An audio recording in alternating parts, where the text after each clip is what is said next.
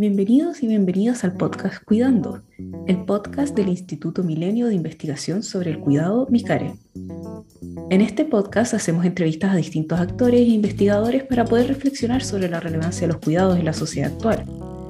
Este podcast es realizado por Francisca Ortiz Ruiz, Juan Pablo Robledo del Canto y Javiera Rosel Cisternas, todos postdoctorantes de MICARE, y cada capítulo será una entrevista distinta. Esperamos que lo disfruten. Muy bienvenida María Gabriela al podcast Cuidando, eh, el podcast del Instituto Milenio de Investigación sobre Cuidados en Chile. Para comenzar el podcast, sería ideal si pudieras presentarte a nuestra audiencia. Bueno, muchas gracias Francisca por la invitación. Mi nombre es María Gabriela Morgante, yo soy licenciada en antropología por la Facultad de Ciencias Naturales y Museo de la Universidad Nacional de La Plata y estoy doctorada también en la misma institución. Y desde hace algunos años trabajo en el Laboratorio de Investigaciones en Etnografía Aplicada, en LINEA, que pertenece a la Facultad de Ciencias Naturales y Museo y además a la Comisión de Investigaciones Científicas de la provincia de Buenos Aires, tiene una doble dependencia. Allí desarrollamos distintas líneas de investigación vinculadas a la etnografía aplicada y en particular, en mi caso, trabajo en,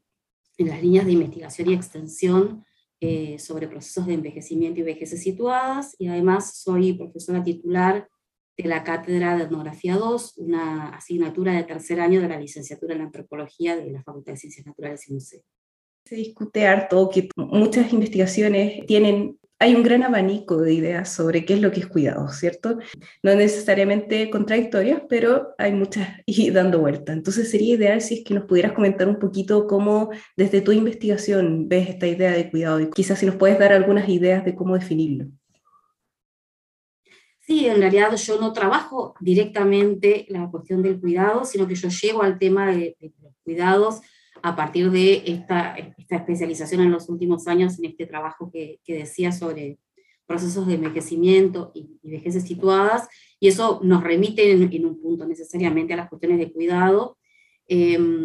y allí creo que lo que yo podría decir, sin, sin intenciones de, generar una definición, pero un poco eh, qué es lo que, lo que ha aportado nuestro trabajo, tanto en investigación como en extensión y en docencia sobre el tema del cuidado, es que desde el punto de vista etnográfico, claramente el, el cuidado tiene que ver con un conjunto de acciones que son este, necesarias para todos los sujetos en relación a, cuestiones que tienen que ver con su salud y con su bienestar en general. Eh, acciones que, que tienen eh, tanto componentes de tipo material como componentes simbólicos, eh,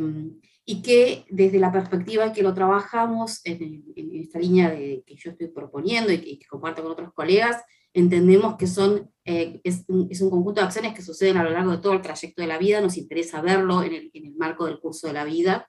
eh, y también eh, esto de, ver que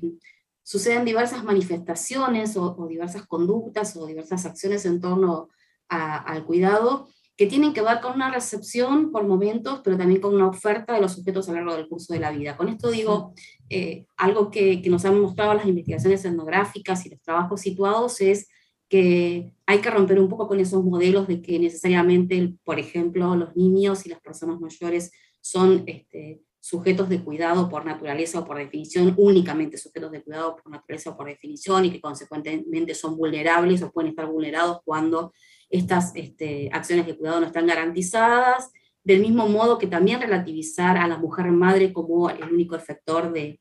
de los cuidados. Digo, me parece que lo que, lo que podemos eh, aportar desde la experiencia etnográfica es a esto, a, redimensionar algunas cuestiones en términos de lo que han sido los tratamientos clásicos o la mirada de los cuidados más orientada solamente a las sociedades que podríamos llamar modernas o occidentales, por, por poner un nombre genérico. ¿no? Así que bueno, un poco por, por allí va la cosa. Hay un punto que has mencionado que me, me, llama mucho la atención, particularmente a mí en mi investigación, es el tema de lo longitudinal, ¿cierto? Es como el tema del curso de vía. Eh, ¿Tú dirías que hay algo en particular? Investigar estos temas desde una perspectiva del curso de vía, eh, ¿le entrega a la investigación? ¿Cuál sería como la riqueza? Eh, ¿dónde, es, ¿Dónde está el beneficio allí? Sí, varias, varias cuestiones, pero a ver, algunas de ellas. Eh, primero esta riqueza que tiene el, el, paradigma del curso de la vida en términos de modelo interdisciplinar. Creo que allí hay una cuestión este, fundamental y que tiene que ver con el mm. planteo no solamente de los estudios acerca del cuidado, sino de lo que refiere hoy a la riqueza de abordar este, en términos interdisciplinares eh, cuestiones que tienen que ver con, o cuestiones tan complejas como la que, por ejemplo, incluye a las prácticas de cuidado. Creo que ese es un, un punto donde el curso de la vida tiene eh, o puede aportar eh, significativamente a, atender y a analizar en profundidad la cuestión. Luego me parece que, que también esto de, de, ponerlo en el, en el, curso de la vida eh, permite como, como, valorar y ponderar distintas cuestiones que tienen que ver, algunas más con lo normativo, o sea, qué es lo que la sociedad espera y qué es lo que la sociedad reproduce a lo largo de las generaciones en torno a las expectativas y a las, este, y, a las, eh, y a las normativas en términos de cuidado y qué es lo que eh, sucede cuando nosotros miramos la capacidad de agencia de los sujetos en función de estar en el marco de esas comunidades, de esas normativas y esas expectativas. Entonces me parece que otro de los puntos interesantes allí está en trabajar esta tensión entre capacidad de agencia y cuestiones más estructurales y, y normativas. Eh, y creo que, que, una cuestión en la que insistimos mucho, este, tal vez insistimos mucho más teóricamente que lo que todavía podemos llevarlo a la práctica, porque creo que en la práctica encontramos todavía algunas dificultades, pero una, una cuestión eh, tiene que ver con eh, la posibilidad de mirar esto en la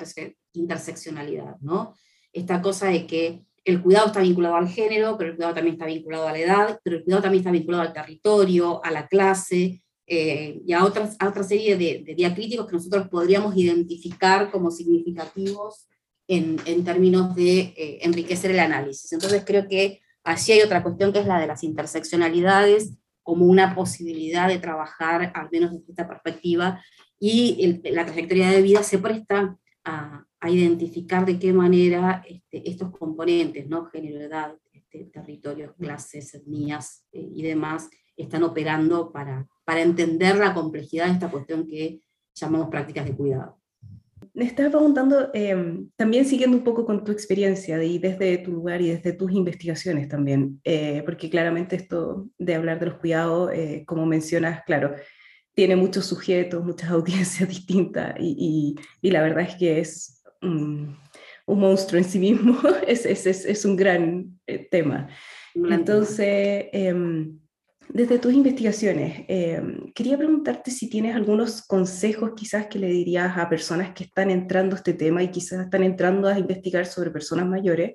eh, sobre envejecimiento, concursos de vida y también entrando a, descubrir este concepto de la idea de cuidados. Eh, bueno, recomendaciones sería este, por ahí un, poco ambiciosa, algunas reflexiones. Eso, perfecto. Algunas reflexiones en torno a la experiencia. No, creo que a ver, nosotros hemos tenido la posibilidad y tenemos la posibilidad de trabajar en, distintos contextos, ¿no? Hemos trabajado en, contextos más asociados a lo que se consideran sociedades este, indígenas, hemos trabajado en, esta noción de sociedad este, campesina que, no deja de tener eh, de todas maneras un componente y una tradición y un desarrollo cultural asociado a, a los pueblos originarios y hemos trabajado también y trabajamos en contextos este, muy próximos a, la, ciudad donde vivimos. Entonces, em, creo que la primera cuestión eh, que, a la que nos desafía o, la que yo debería poder este, mencionar en términos de, de, una, de una sugerencia es poder mirar la diversidad. Esto que, que, la etnografía insiste tanto respecto del conocimiento situado eh, tiene que ver con esto, tiene que ver con la posibilidad de, trabajar a microescala, con la posibilidad de trabajar a, a, nivel de la unidad doméstica, también como, como unidad de análisis, ¿no? que, que, es más que la familia y que, que me parece que pone en evidencia este, eh,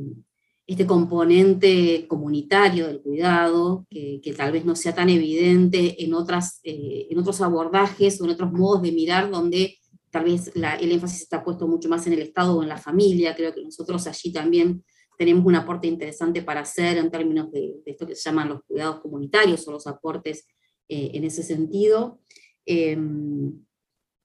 y esto de revisar universales y, discutir un poco y hasta pelearnos a veces mucho con los efectores de políticas públicas. Hay también una idealización del sujeto de cuidado del sujeto que recibe cuidado, pero también del sujeto cuidador, que, que la verdad que a veces nos, cuesta mucho reconocerla como, como, efectiva cuando lo miramos en estos escenarios a microescala. Entonces, esa cosa como más federal, ¿no? Ese, ese, desafío de decir, bueno, la política pública entendemos que es una política que atiende a cierto nivel de generalidad, pero que luego debe encontrar en estas comunidades locales eh, una razón de ser, porque si no entra en desarticulación y, pierde sentido como tal. Y ahí me parece que este, tenemos como un desafío interesante y, y bueno, nos peleamos bastante con los efectos de políticas públicas porque porque también todavía nos debemos esa cuestión más de la comunicación pública de la ciencia y de esta cosa de salirnos del intercambio científico que es muy interesante, o del intercambio con pares que es muy interesante, y trabajar más en otros niveles y con otras llegadas. Y a su vez que los organismos requieran de, más trabajo de investigación y de, y de prácticas integrales en este, en este sentido, que me parece que es este, la cuestión que enriquecería un poco ese, esa articulación. Eh, con respecto, bueno, yo sé que actualmente tú estás en Argentina, que tu investigación es muy situada en ese contexto y hecho en ciertas ciudades más en particular. Em, pero una pregunta que me gustaría hacerte es sobre el tema de cuáles crees que son los siguientes desafíos en esta temática em, con respecto a personas mayores, eh, con respecto a sus cuidados probablemente, o con respecto, si es que quisieras tomarlo con otra arista también, Em, pero desde eh, tu espacio también, o sea, porque se entiende que la idea de este podcast también es tener experiencias de distintos países, entonces sería genial para nosotros saber un poquito qué, qué es lo que está pasando en Argentina. En Argentina está pasando algo que creo que no es novedoso, pero que a veces se pone más en evidencia frente a determinadas circunstancias, como puede ser este, este tema de, del envejecimiento poblacional, eh, algunas cuestiones que tienen que ver con, con políticas o, con cambios de, de modelos de, de, gobierno, de gobernabilidad. Em, en Argentina lo que está pasando es que en realidad tenemos, y ahora me voy sí a centrar en lo que, en lo que hago específicamente, que es este, esta atención de los procesos de envejecimiento y de las vejeces, tenemos procesos de envejecimiento y tenemos vejeces que, que suceden en, en, circunstancias muy aleatorias de cuidado. Em, con esto quiero decir, que el Estado no brinde políticas de cuidado, cosa que en, países como los nuestros ha sido bastante habitual, inclusive políticas discontinuas, porque a veces no es ausencia de políticas, sino continuidad de políticas de cuidado, a veces es ausencia. Eh, que las familias, eh, por distintas razones, no puedan atender suficientemente esa ausencia o esa deficiencia o esa discontinuidad de las políticas estatales que no, que no suceden. Eh, no quiere decir que pensemos necesariamente en esos sujetos como sujetos, ahí vuelvo a lo que decía más temprano, sin capacidad de agencia. Hay una cosa que nosotros este, advertimos, eh, sobre todo trabajando con, con, mujeres mayores, que es el, tema que trabajamos en, en, el contexto más periurbano, porque también hemos trabajado esto en, en, el, en el, noroeste, en los valles calchaquíes, pero el, tema de mujeres mayores en particular lo hemos enfatizado en el, el caso de, del conurbano, y lo que nosotros observamos es que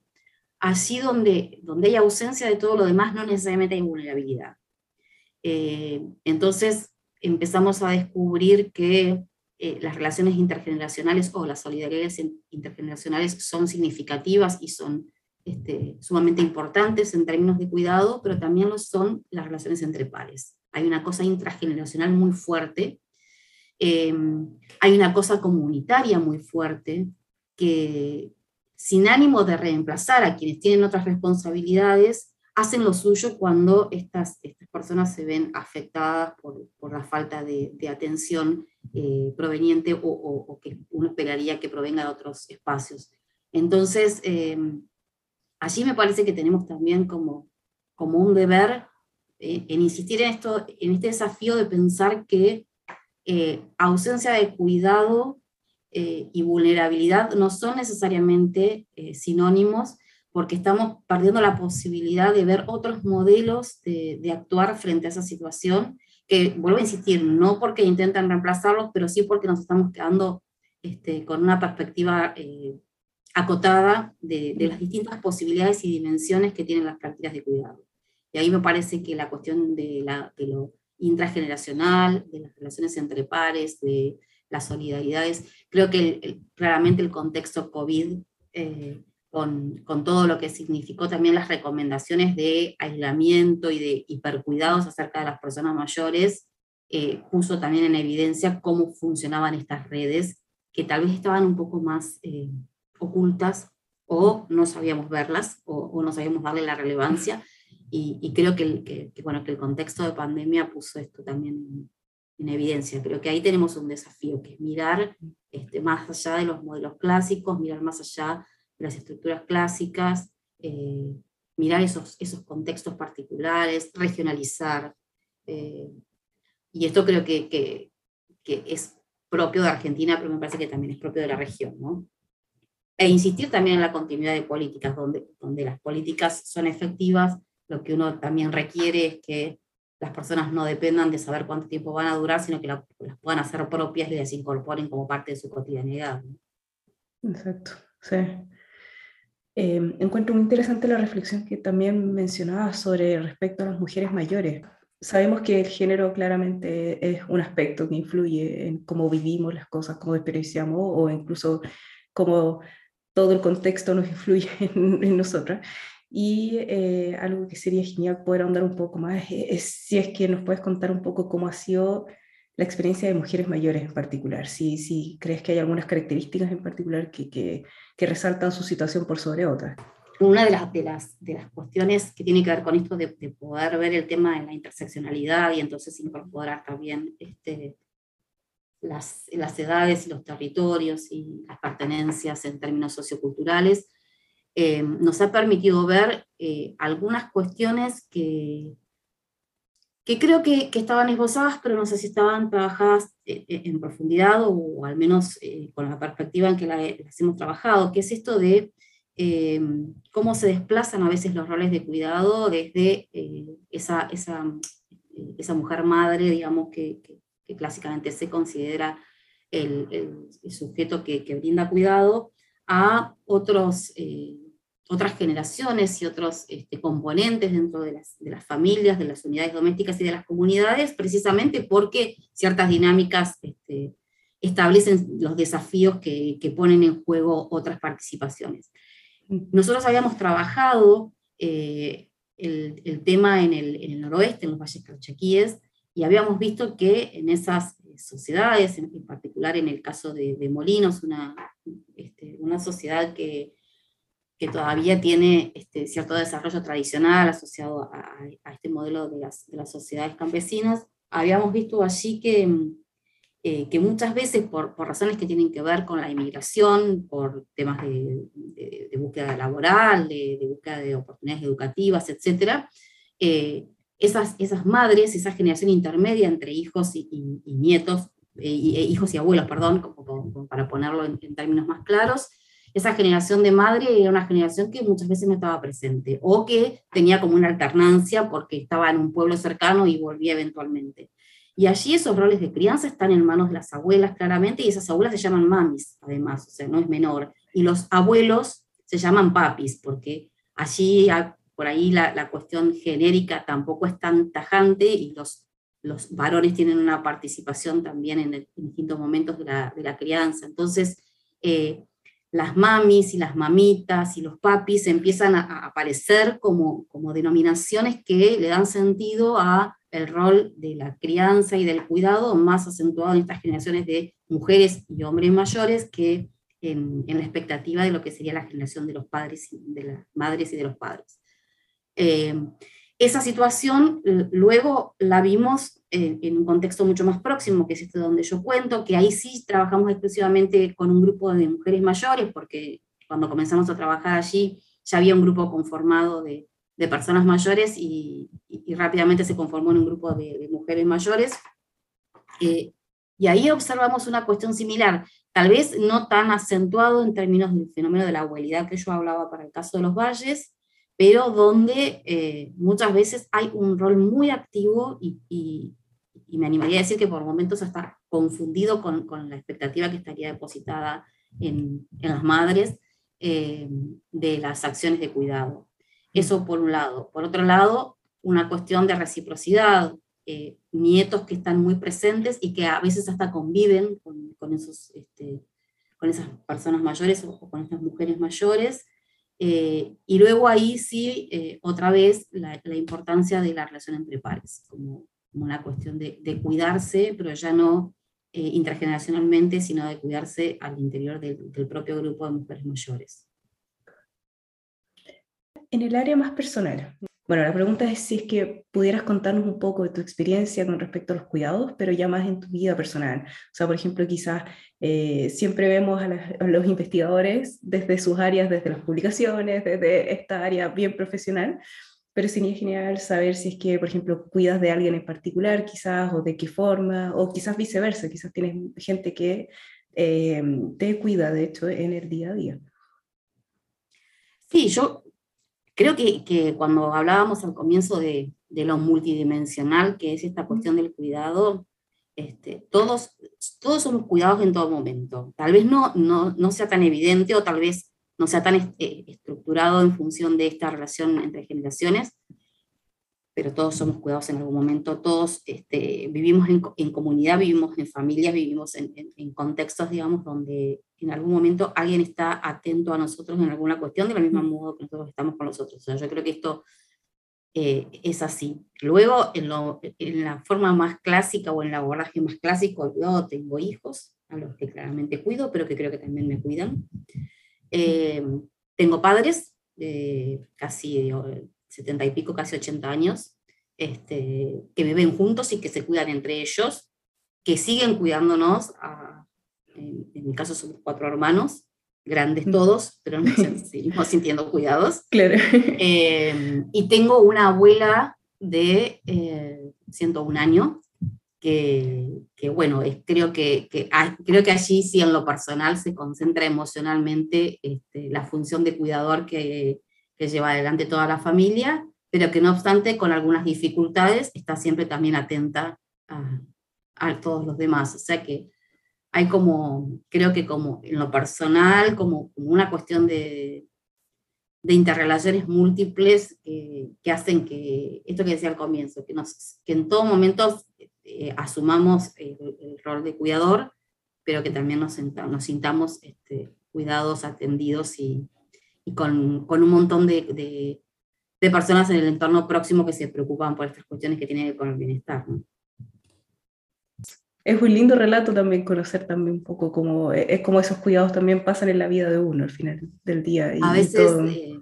en, en, algún trabajo, cuando, cuando comenzamos a trabajar el tema de las vejeces con una, eh, con una persona que fue quien, quien me inició en el tema, que es María Rosa Martínez, decíamos que, que, cuando estudiamos las vejeces también las estudiamos porque nos preocupan las propias y creo que si trasladamos eso al tema del cuidado, digo, cuando nos interesamos por el cuidado es porque no solamente asumimos que somos cuidadores, sino que estamos preocupados por, por cómo y quiénes nos cuidan. Así que creo que, que allí se cruzan, ¿no? Como las cuestiones más personales con aquellas que nos llevan o nos motivan a, a investigar y a trabajar en determinados temas. Muchísimas gracias por compartir eso. Creo que es una perfecta frase para, de hecho, terminar nuestra conversación. Así que se agradece un montón tu presencia aquí y el espacio y el tiempo. No, por favor, muchas gracias y, y a disposición y encantada de compartir esta, esta conversación.